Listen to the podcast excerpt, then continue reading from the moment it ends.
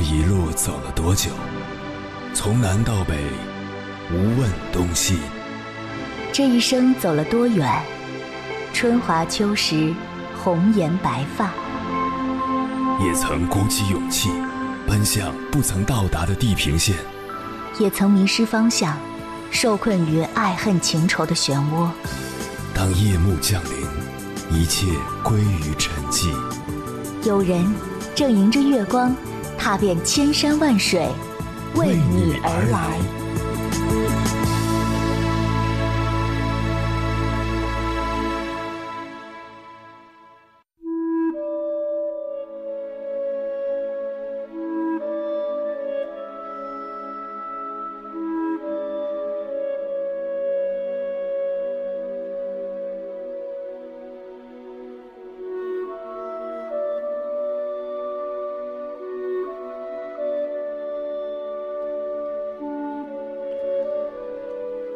看到这样一条新闻：五月二十一日晚上，腾讯科兴 C 二楼一实习生跳楼自杀。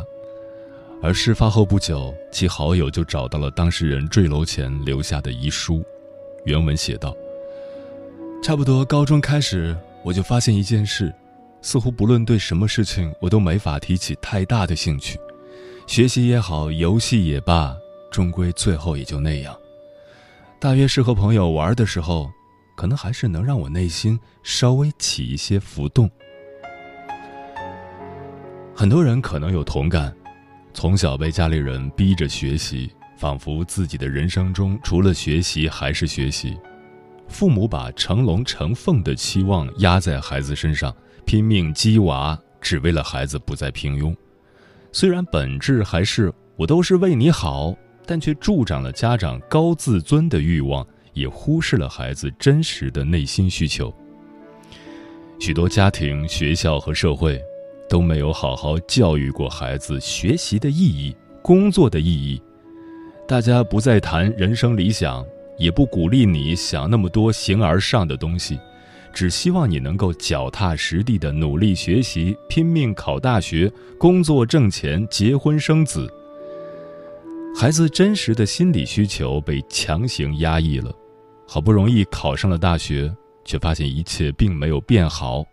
我们还是要不断努力，努力再努力，只为了追逐那虚无的人生轨迹。这种表面一切良好，实际感觉糟糕，却又哑口无言、无处申辩的状态，听上去很像空心病。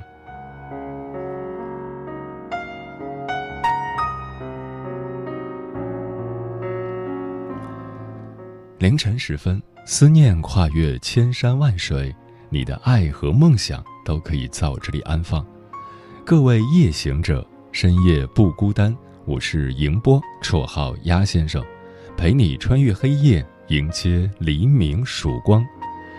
今晚跟朋友们聊的话题是关于空心病，你了解多少？空心病。一种因价值观缺陷而导致的心理障碍，由北京大学心理学教授徐凯文提出。心里空荡荡的人，不但感受不到旁人，也感知不到自己，不知道自己是谁，也不知道自己想成为什么样的人，没有梦想，没有目标，不知道自己的定位，也不知道为什么要活着，似乎活着就是对家人最好的交代。这样的人。越来越多存在于高校尖子生，甚至毕业工作者中，有的患了抑郁症，有的甚至选择了轻生。关于这个话题，如果你想和我交流，可以通过微信平台“中国交通广播”和我分享你的心声。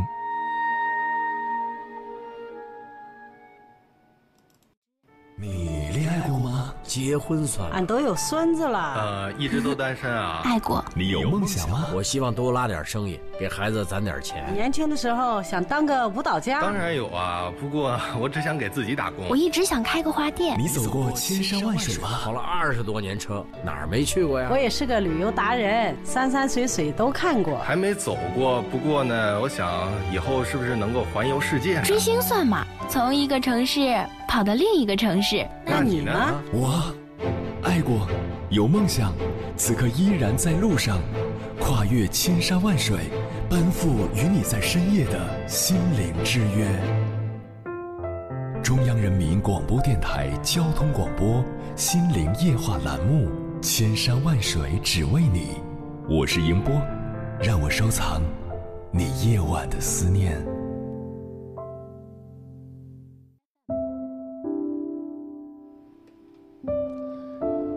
生命如此漫长，在观念和事实之间，在动作和行动之间，在概念和创造之间，在情感和反应之间，在渴望和痉挛之间，在潜能和存在之间，在本质和下降之间，落下帷幕。这就是世界结束的方式，并非轰然落幕。而是郁郁而终。这是英国著名诗人艾略特写于一九二五年的诗作《空心人》的部分章节。这首诗描绘的是人无聊、空虚与、焦虑并存的生活状态。在时隔近一个世纪后的现在，无意义与焦虑的状态依然没有解决。当代不少年轻的空心人患上了空心病。就像没有心的人失去了灵魂一样。今晚千山万水只为你，跟朋友们分享的第一篇文章选自安肯心理，名字叫《空心病为何成为年轻人的主流》，作者如斯。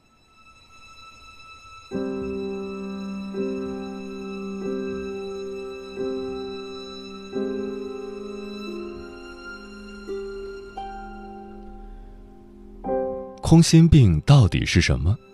为什么越来越多的年轻人得空心病？空心病和抑郁症的区别是什么？空心病是一种新型心理疾病吗？空心病是一种不良的心理状态，看起来像是抑郁症的亚型，情绪低落、兴趣减退、快感缺乏。它属于一种严重心理状态，但还没达到心理疾病的程度。也就是不用吃精神类药物，只需要做心理咨询和家庭咨询。空心病的本质是价值观缺陷、意义感缺失。简单的说，就是觉得人生毫无意义，对生活感到迷茫，不清楚自己想要什么，伴发异常的焦虑和紧张。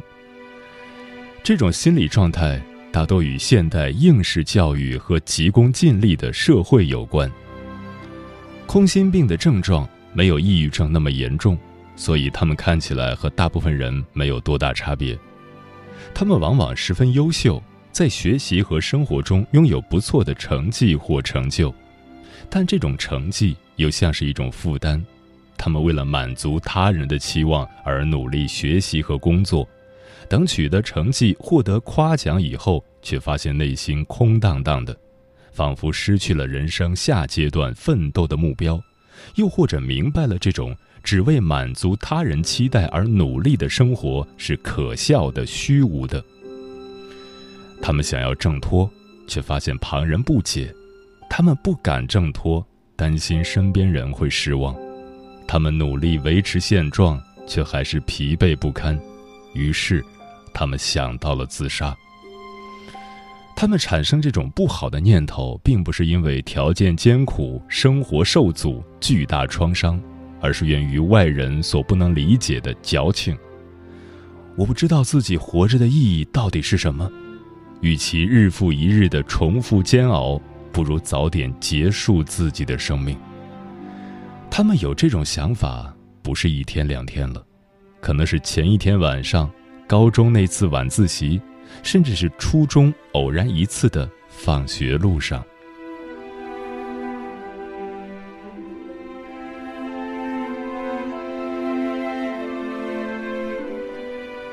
为什么得空心病的人越来越多？具体来说，包括以下几个原因：一、父母过高的期许，父母在孩子身上投入了太多财力、金钱，渴望有一定的回报。不希望孩子比自己差，父母吃了没文化的亏，想要孩子少走弯路，一定要考上大学。父母物质匮乏，急于靠孩子改变家庭命运。二，迸发的情感需求，物质需求被满足，就开始追求精神上的需要。父母不断的焦虑和提出要求，让孩子很难感受到被关爱。父母不爱真正的我，他们爱的只是成绩好的那个我。老一辈小时候吃过很多苦，所以体会不到现代孩子的心理。我们那个年代可是连饭都吃不上，你们现在什么都有了，还矫情个啥？这种类似非共情的话，堵住了孩子倾诉的需求。三，现代教育激烈的竞争，千军万马过独木桥，上不了大学，好像就没有好未来。国内高职技校教育稍落后。学历差的孩子很难找到好工作。四，资本逐利的价值观。科学家的待遇远远比不上明星。零零后很多人普遍崇拜明星网红。五，理想主义被现实磨平。大多数人不再追逐理想，而是祈祷有一个好工作。总的来说，一个人产生无意义感，主要有三个方面的因素：一、原生家庭和成长环境。如果一个人有一定的原生家庭，比如单亲、鸡娃、虐待和成长环境，比如竞争、同伴拒绝、学校不适的问题，相比其他人会比较容易产生抑郁或绝望情绪，甚至有轻生念头。二。社会支持系统，包含了社会理想、推崇信仰和主流价值观对个人的影响。如果一个社会仅推崇有钱即正义、资本是一切，而忽视个人理想、心理健康，那这个社会肯定是病态的。三、自我认同感，也就是一个人的成就感和自我肯定。自信是生活的动力来源。如果发现孩子有空心病的症状，家长一定要重视。家长可以通过主动沟通、认真倾听的方式，帮助孩子建立与家庭的情感链接，并帮助他们从生活中找到价值感和温暖，谨防施加过多的学习压力，只一味的追求成绩。如果孩子的心理问题得到了不可调控的程度，一定要向专业心理机构寻求帮助。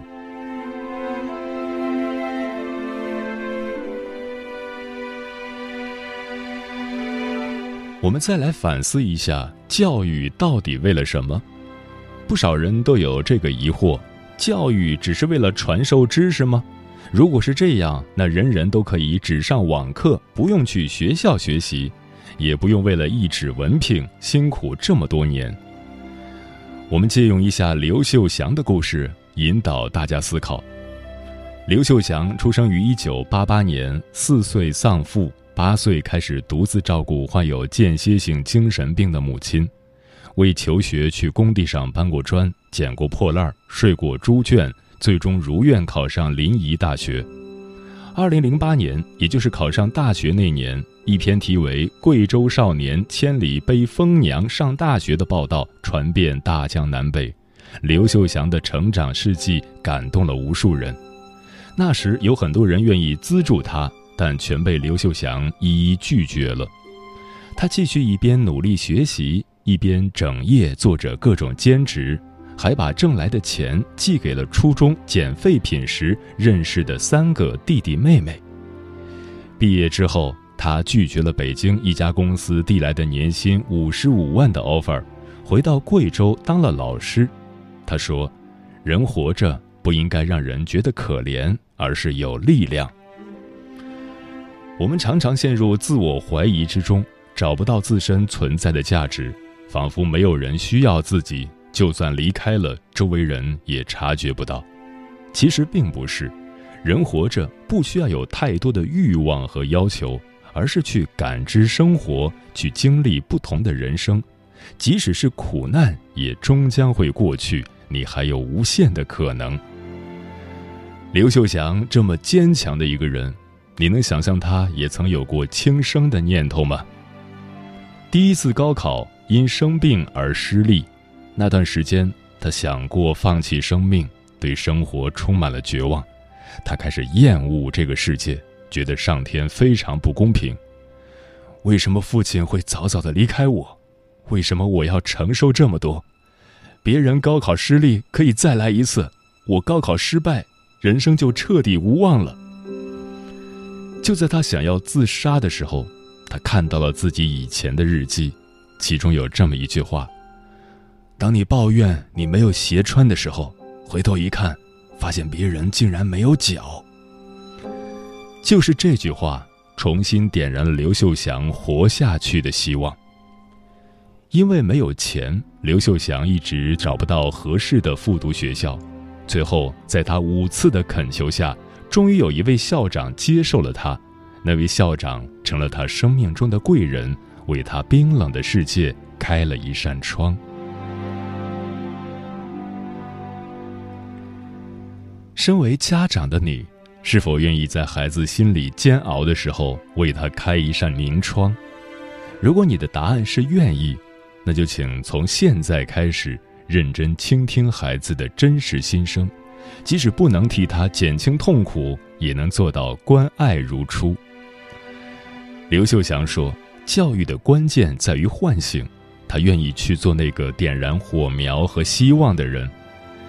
他毕业后带着母亲回到家中，发现面对的是一群迷茫的孩子，他们抽烟、喝酒、赌博、谈恋爱、玩手机。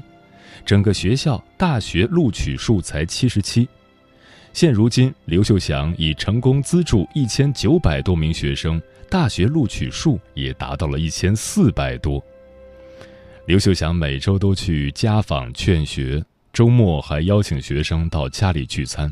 他总是习惯和学生家长讲自己的故事，不是为了让大家同情他，而是想要拉近与学生家长的距离，让他们明白。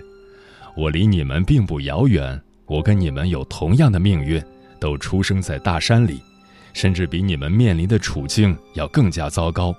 唯一的区别就是，我相信读书可以改变命运。在他一次次的坚持下，家长被唤醒了，觉得读书有用；学生被唤醒了，觉得人生还有无限的可能；老师被唤醒了。觉得要做学生生命中的贵人、启蒙老师。刘秀祥认真倾听每一个学生的故事，深入了解每一个家庭的处境，理解并鼓励教师群体。这些点点滴滴，让我们明白，教育其实就是生活的琐碎，就是人与人之间的情感，应该要像做朋友一样去了解生活的琐碎。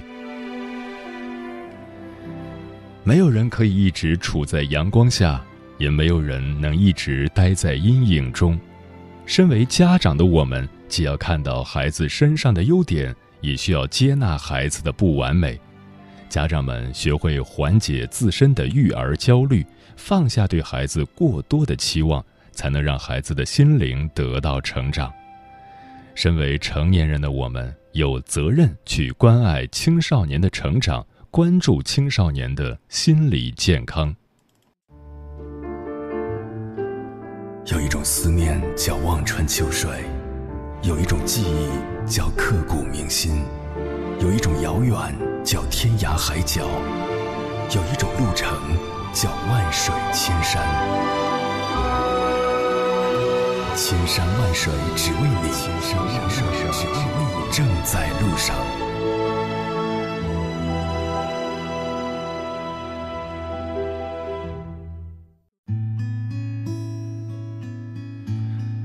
感谢此刻依然守候在电波那头的你，这里是正在陪伴你的千山万水只为你，我是迎波，绰号鸭先生。我要以黑夜为翅膀，带你在电波中自在飞翔。今晚跟朋友们聊的话题是关于空心病，你了解多少？红姐说，孩子从小到大的一切现实事物都被包办了。他们只知道好好学习，而我们的学校也没有提供给孩子处理事物的可能性。除了学习和补课，没有其他活动，没有和世界的连接，没有足够的朋友，没有情感的连接。陈默教授说过，当今都市孩子现实感非常弱，是教育的结果。当孩子情绪低落，对新鲜的事物提不起兴趣，并且格外在意他人的看法时，他们就有可能出现类似空心病的症状。芳芳说：“当你空心时，努力让自己忙起来，不论忙什么，只要忙起来，你的生命就会燃烧。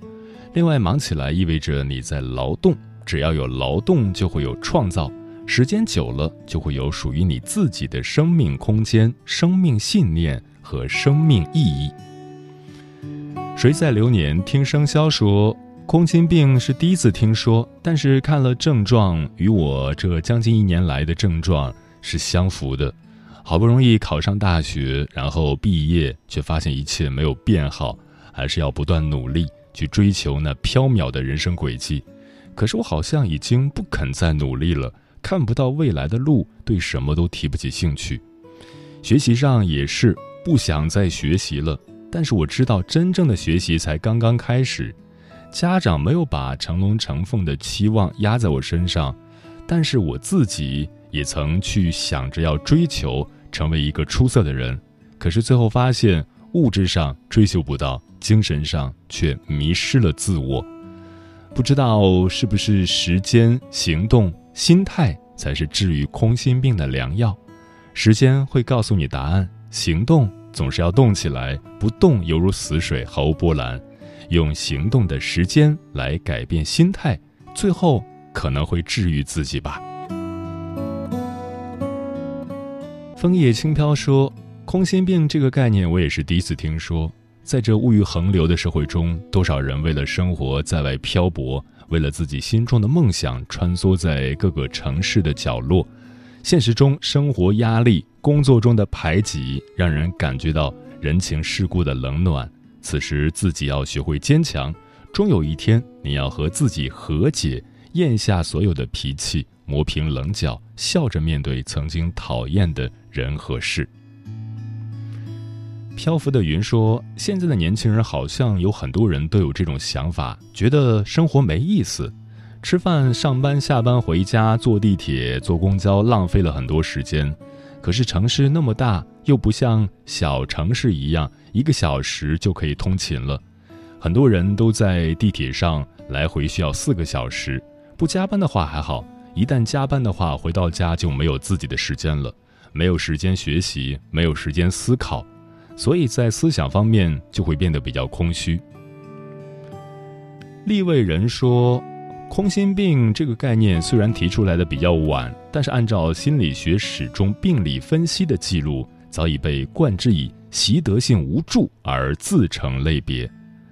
有句话是这么讲的：财宝在哪里，心就在哪里。当一个人真正认识到生命的意义和价值，他就会懂得爱惜光阴，如此财宝才能填充丰满，心就不会空了。猫小姐说：“空心病是这个社会这条流水线上所生产的空壳，你不妨大胆一点，坠入星空。”亦或是迟来的疯狂，在这个被秩序牢牢锁住的世界，从黄昏之时激情泛滥之后，纵身于情愫，留下的只剩虚无。嗯，纵观空心病的种种表征，也许最核心的两个问题是：我是谁？我想要什么？然而，在以成绩论英雄的语境下，青少年普遍缺乏对这两个问题的探索与回答。相反，他们竭尽全力去攀爬高考这个山峰，等爬到了山顶，发现再无山峰需要征服，就从那里跳了下来。如何才能找到我们的心？如何才能把心填满呢？只有更多的和自己在一起，感受自己的内在资源和生命力量，真正为自己而活，才能活得饱满而丰盈。承认吧，你不需要我，我也不屑于拯救你。年轻的虚无主义者，张开双臂拥抱诗意。也才二十几，便掏空了内心，看不起振作的勇气，挥舞着日落之气，为生而生命。熄灭吧，熄灭吧，